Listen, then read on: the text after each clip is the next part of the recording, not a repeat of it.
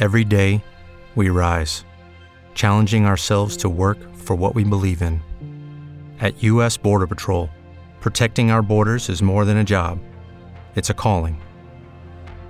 Agents answer the call, working together to keep our country and communities safe.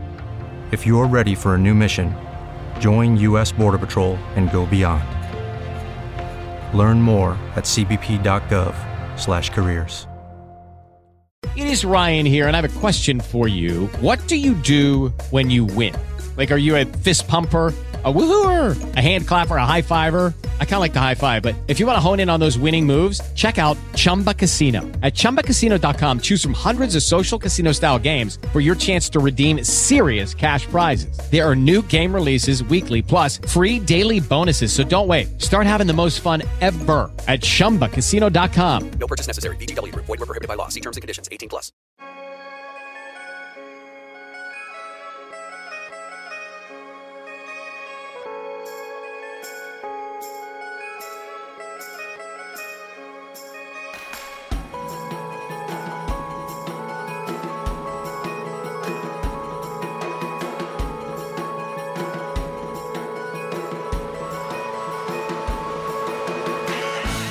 Una pelota. Un juego. Mucha incertidumbre. Cero fórmulas mágicas. Este es mi fútbol.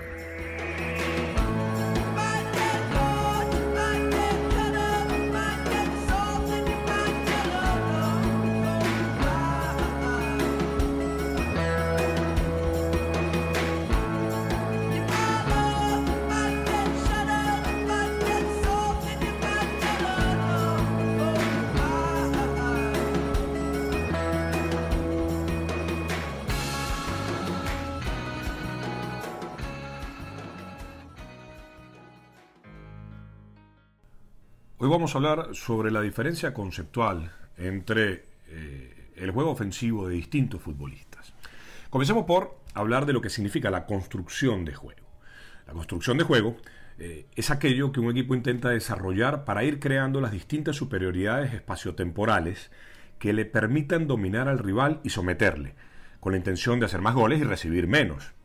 Cada equipo cada futbolista construirá juegos según sus capacidades, según sus posibilidades, según sus relaciones, según su interpretación del juego. Y como si esto fuera poco, hay que agregar eh, la relación con el oponente. No olvidemos que son las intrarrelaciones, es decir, las relaciones entre sus pares, sus colegas de equipo, y las interrelaciones, que tiene que ver con su relación con el oponente, lo que terminan definiendo esa construcción de juego.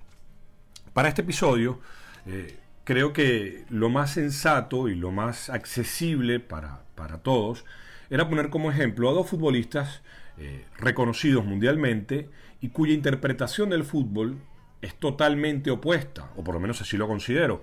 Y esto, eh, a pesar de lo que algunos sugieren, no impidió que fueran futbolistas que cuando se juntaban terminaban siendo complementarios para cada uno de ellos. Es decir, sus virtudes hacían mejor al compañero. Me refiero a Sergio Ramos y a Gerard Piqué. Comencemos por lo obvio, eh, que tiene que ver con unas estadísticas eh, en sus equipos. Eh, Sergio Ramos en liga tiene anotado alrededor de 60-62 goles, mientras que Piqué en la misma competición tiene apenas 28. Esto nos llevaría a pensar eh, de manera inmediata que Ramos es un futbolista mucho más ofensivo o, con mayor incidencia en eh, el proceso eh, de ofensivo de su equipo que Gerard Piqué. Y sin embargo, hay diferencias profundas. No quiero con esto determinar quién es mejor o quién es o quién tiene menos cualidades, simplemente definir esas diferencias. Ramos es un futbolista mucho más parecido a lo que es el concepto generalizado y diría excluyente de lo que debe ser un defensor central. Ramos es agresivo, en el buen sentido del concepto, eh, en las situaciones en las que debe marcar, sabe ganar la posición a sus adversarios gracias a su eh, maravillosa potencia, sobresale como pocos en el juego aéreo y además, si uno revisa eh, su actuación en momentos complicados, tanto del Real Madrid como de la selección, uno pudiera decir que es el sostén competitivo y anímico de sus equipos. Por su parte, Piqué interpreta el fútbol de una manera opuesta. Como un juego de sociedades. en el que cada aparición debe ser la continuación de, una de un interminable proceso colectivo. Eh, su juego aéreo es adecuado, sobre todo en su área, y sabe ganarle al rival en situaciones incluso que uno pudiera pe- pensar que está en inferioridad, gracias a su entendimiento de la relación espacio-tiempo. Entendimiento de lo que es un pase. Esta es una de las eh, situaciones que los diferencia, uno de los conceptos en los cuales se diferencian estos dos grandes jugadores. Una de las tantas, eh, eh, digamos, eh, digo, diferencias entre ambos es ese concepto del pase. Y tiene que ver, por supuesto, con su formación, pero también con los equipos en los que han jugado y con los entrenadores que han estado con ellos. Ramos tiene el pase como una opción, tanto para adelantar a, su equipo como para, en momentos de, de presión, quitarse una responsabilidad de encima.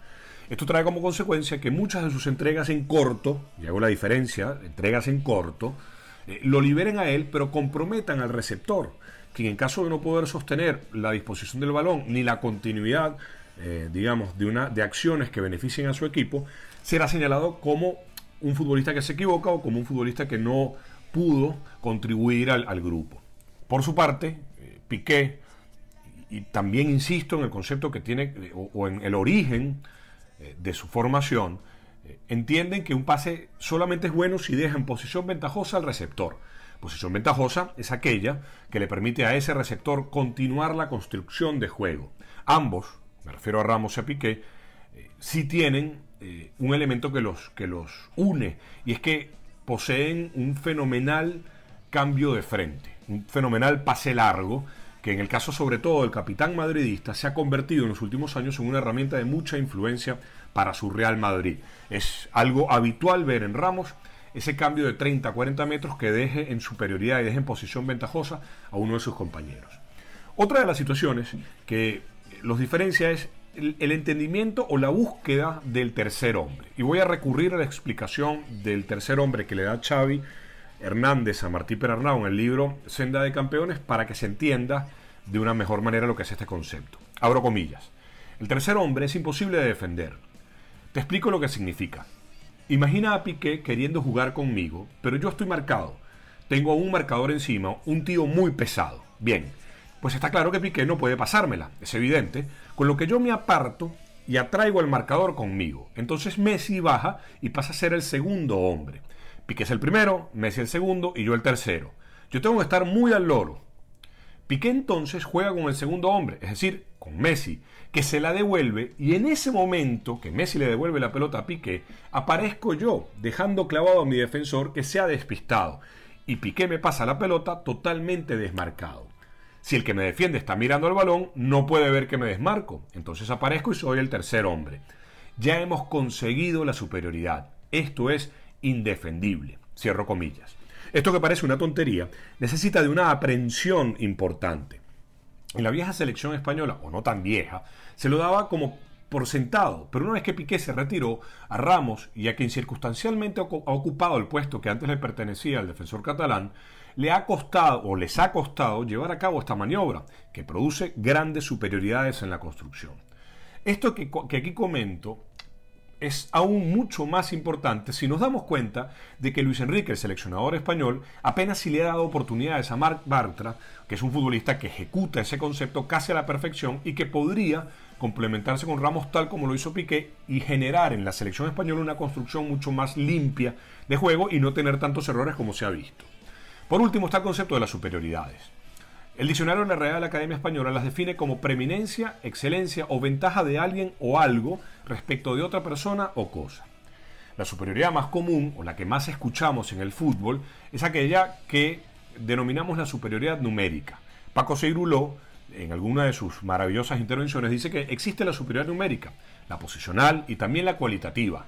No todo uno por contra uno es una situación de igualdad. Y esto es muy importante, porque si ese uno contra uno tiene a un futbolista en disposición de la pelota, pegado a la banda, sin que sea un futbolista que se sienta cómodo en esa ubicación, por más que ese uno contra uno nos lleve a pensar que hay una igualdad de condiciones, eh, no las hay, porque insisto, quien tiene la pelota no está en una situación de comodidad. Ahí existe una superioridad, este, digamos, posicional, mucho más que eh, cualquiera otra, o cualitativa, por decirlo de una manera.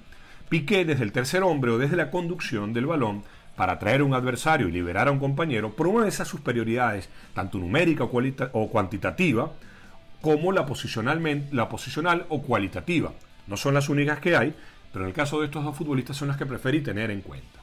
Todo esto para que nos pongamos a pensar eh, que a veces la contribución ofensiva o la contribución en la construcción de juego de un futbolista tiene mucho más eh, que ver con una serie de movimientos y de herramientas que con lo que la estadística te dice. Es cierto que Ramos con sus goles le ha dado mucho a su club, pero también es cierto que Piqué con menos goles ha servido para que su equipo y la selección española tuviesen un juego que dominara al rival y sobre todo les permitiera ganar y pelear por trofeo.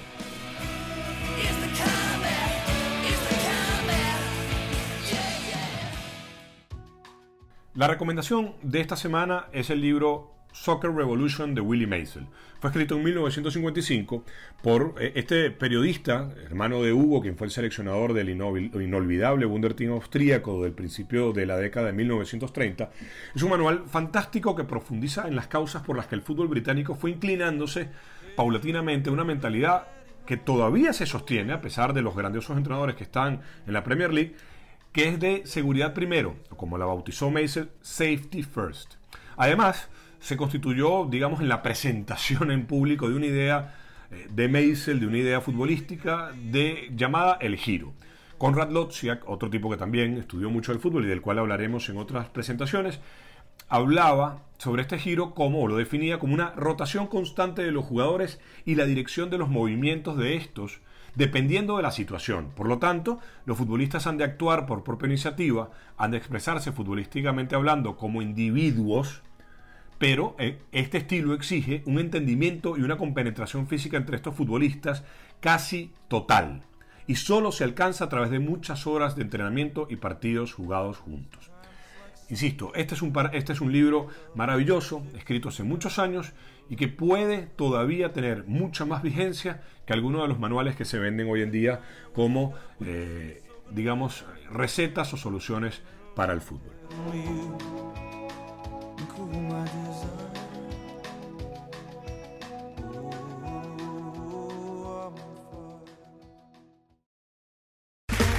Okay, round two. Name something that's not boring. A laundry? Ooh, a book club. Computer solitaire, huh? Ah, oh, sorry, we were looking for Chumba Casino. That's right. ChumbaCasino.com has over 100 casino style games. Join today and play for free for your chance to redeem some serious prizes. ChumbaCasino.com. No purchase necessary. Full prohibited by law. 18 plus terms and conditions apply. See website for details.